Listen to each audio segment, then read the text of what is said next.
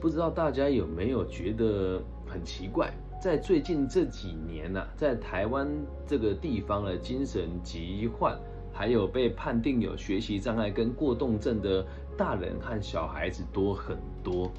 那其实原因很简单哦，就是因为大家都觉得难以适应，在这个大环境之下，很多人在生活上是觉得过得不开心的、不快乐的，甚至是觉得自己不被尊重的。而且最重要的事情是，整体的氛围对彼此之间都是充满各种对立。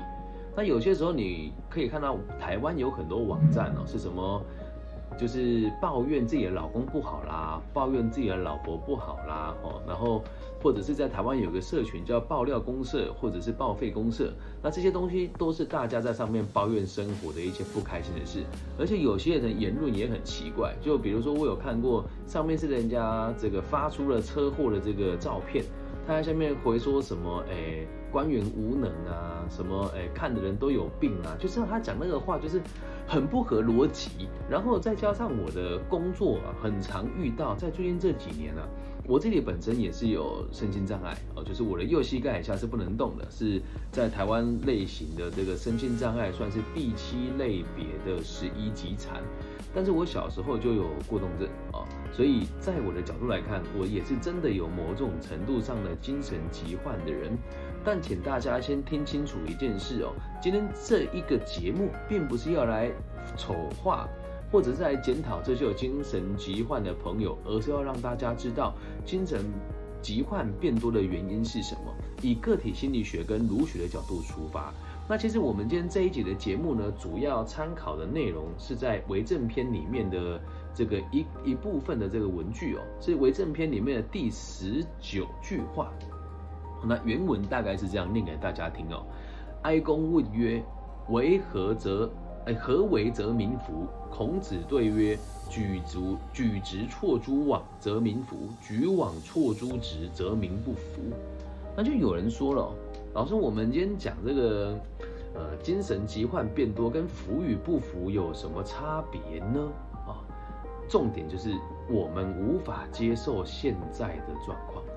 所以就用各种不同的方式来抗议它，因为和环境不能妥处，和他人不能和谐，所以就会导致别人认为你是有状况的人。说穿了，这样子讲有点不礼貌，可是我自己本身也是有这双重障碍的人哦。各种疾患，不管是身体上的障碍也好，或是心理上的疾病也 OK，只要你不觉得不开心。别人也没有被你影响到，那就没有问题了呀，不是吗？只要你没有觉得不开心，别人也没有被你影响到，就算你再有病也无所谓嘛。那这时候就有人说了，老师啊，我就是不开心，我就是开心不起来啦。重点就来了，身为一个人呐、活得好好的，怎么会不开心呢？身为一个人活得好好的，怎么会不开心呢？原因也很简单，因为你无法和他人和谐的相处，你无法和他人和谐的相处，同时你也会觉得走到哪里都与他人格格不入。在这两个状况同时成立的情形之下，我们就很难过得开心。那在生活当中，吼，无处不是服从，服从这件事情也没有不对，但你要去想哦。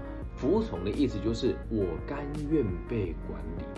人之所以生而为人，就是因为我们接受社会的规范，接受道德的约束，能够让群体互相利用，并且共同成长，成为地球上的霸主。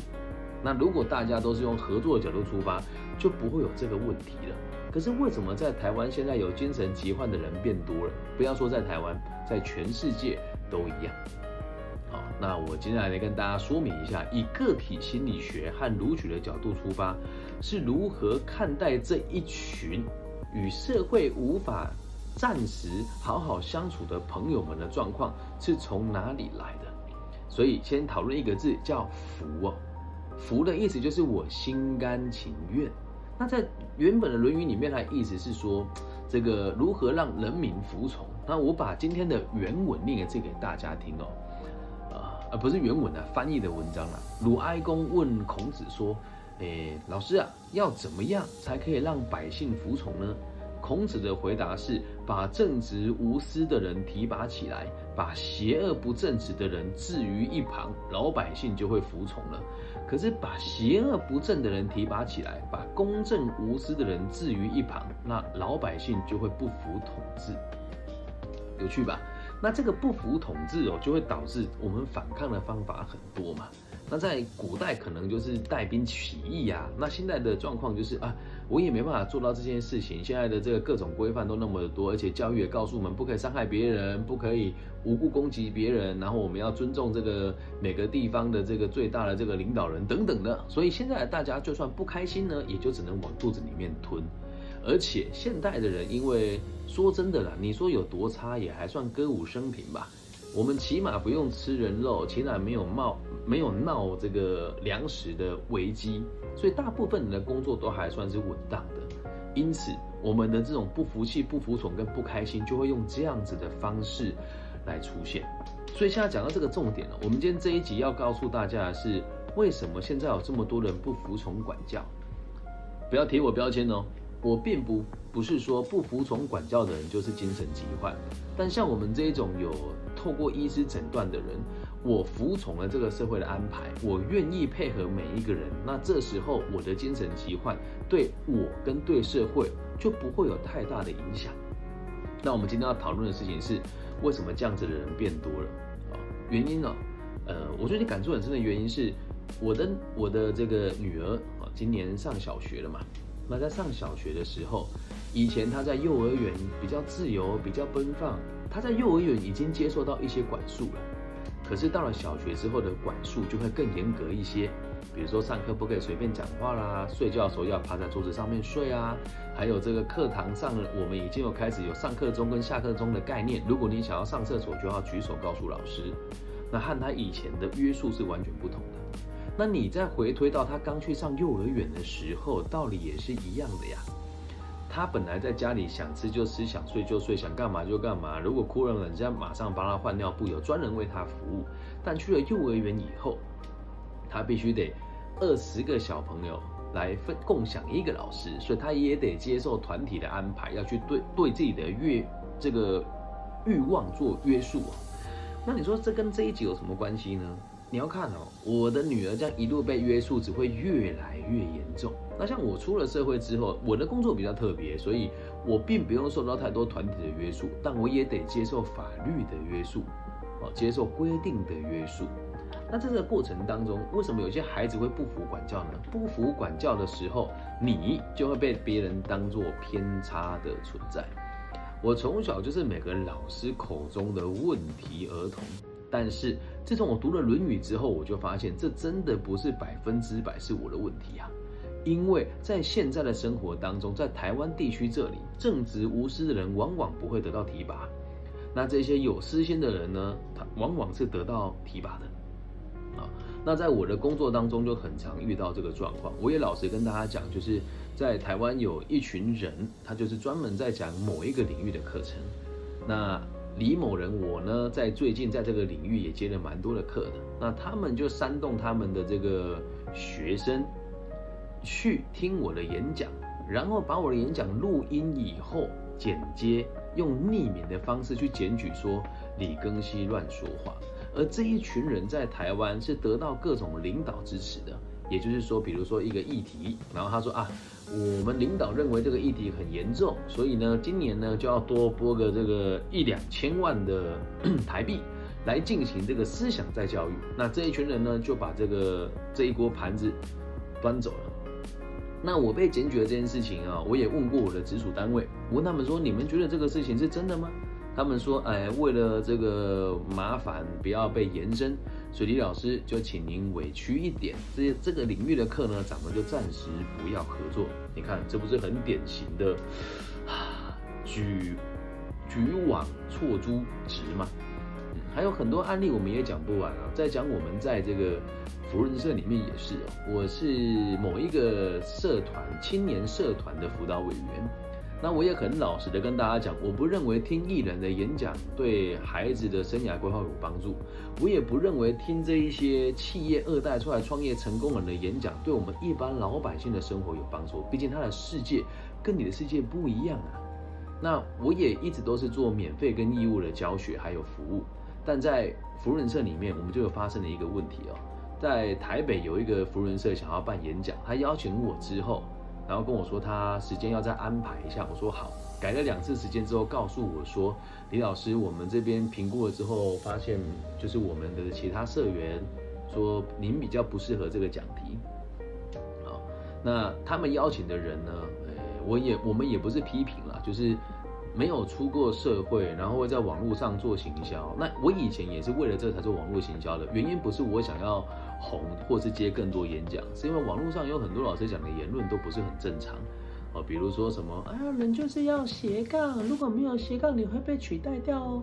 比如说什么，我们会计就一定那么严格吗？我们也不逼不得已啊，我们当会计的就是要把控这个算账的东西啊。那你说我们做这个事情，你说我们没出息，会计系的出的出路就只有这样啊？没有啊，会计系还可以做审计，还可以做内控，还可以去海外当台干嘛？那这些人在网络上拥有的声量，却也都比我高。那最近我的流量已经提升上来了，怎么说，在台湾的这个 I G 上面也有个将近八万粉丝，那在网易云也有一百八十万的流量，那在台湾的 Pockets 呢，现在也有七八十万的流量了。但在这样子的状况之下，我的流量虽然真实，但要被别人推到陌生的地方就比较困难一些些了。哦，所以也要让大家知道，在我的生活当中也很常遇到我认为正直的人，我们却得到这样子的对待。那就包含我在某些学校工作的时候也是一样啊。每个学员都知道李老师你做的最好，你为学生最付出，然后能用他们的角度来做回复，并且是义务咨询的。就算学校不给钱，你也愿意分享，甚至会帮他们的学生背书写推荐信。但他们学校也会有长官跟别人说，你为什么都图利李更新呢？然后他就把这个专案丢给其他人去图利。所以目前在台湾的状况是。局网错珠子比较多，那回归到我女儿身上哦，如果她一路以来都没有接受到这种正确的对待，她从小就要看到，哎，有些人的孩子家境比较好，他会捐钱给学校；有些人孩子因为呃家里因为比较好，所以会买礼物给老师啊。那可能有些人就是呃就比较有钱，所以他可以参加更多的社团活动。那如果我女儿很正直。很努力，很认真，但因为他没有去补习，这只是举例哦，并不是说他们小学这个问题哦。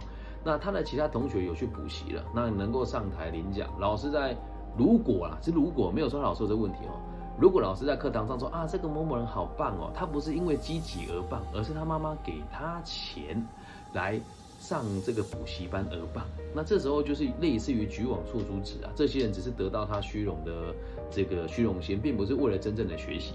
那他在这个学习的道路之上，就会觉得为什么我要让这样子的老师管教？但请大家记住哦，我有这个问题，所以我不会把这个问题丢到我女儿身上。大环境就算是正直的人不能被妥善对待，那你也要告诉自己，不能把责任推给别人。以个体心理学的角度出发，做人就一定要有社会兴趣。如果多数人都是在这种我们讲不正直的人得以提拔的环境之下，你就一定要告诉自己。毕竟你会听我的节目的人，应该立场是跟我比较接近的嘛，所以你也不要说我偏激哦。如果你和我一样有障碍的话，就要告诉自己，我要成为那一个可以改变一切的人。我要成为那一个可以改变一切的人。如果这个想法有了以后，你的想法就会变得很正直，就会告诉自己，哎，就确实是大环境让大家都能都会不服管教，所以有问题的人就变多了。那有能力的我跟愿意付出的我，就算我在别人眼中是有疾病的，哦，就算我在别人眼中是有障碍的，我也相信我是公正无私的人。那大环境举网错诸直，可是我相信，当我有能力以后，我可以当那个举直错诸网的人。永远都不要去抱怨社会怎么伤害你，去抱怨别人怎么欺负你。你只要去想自己还能够做什么，这样就足够了。以上就是这一集全部的内容喽。精神疾患变多的原因，因为大家不适应的原因都是因为不服管教。那不服管教的逻辑是什么呢？就是大家认为正直的人没有被提拔起来，我没有被得到这个好的对待。那如果每一个人都可以多付出一点，这个社会就会更好那么一些些啦。哦，就像我制作这个节目也是一样啊，偷偷告诉大家。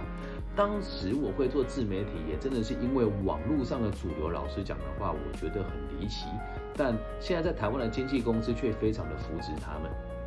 很多老师他讲一些很很耸动的语言啊，比如说那天我看到一个网红说什么，我不会参加服务生那种东西，又赚不到钱，而且又浪费钱。那我在下面留言说，您说的很对，但通常加入觉得没有成效，可能是因为经纪人能力不是那么的好。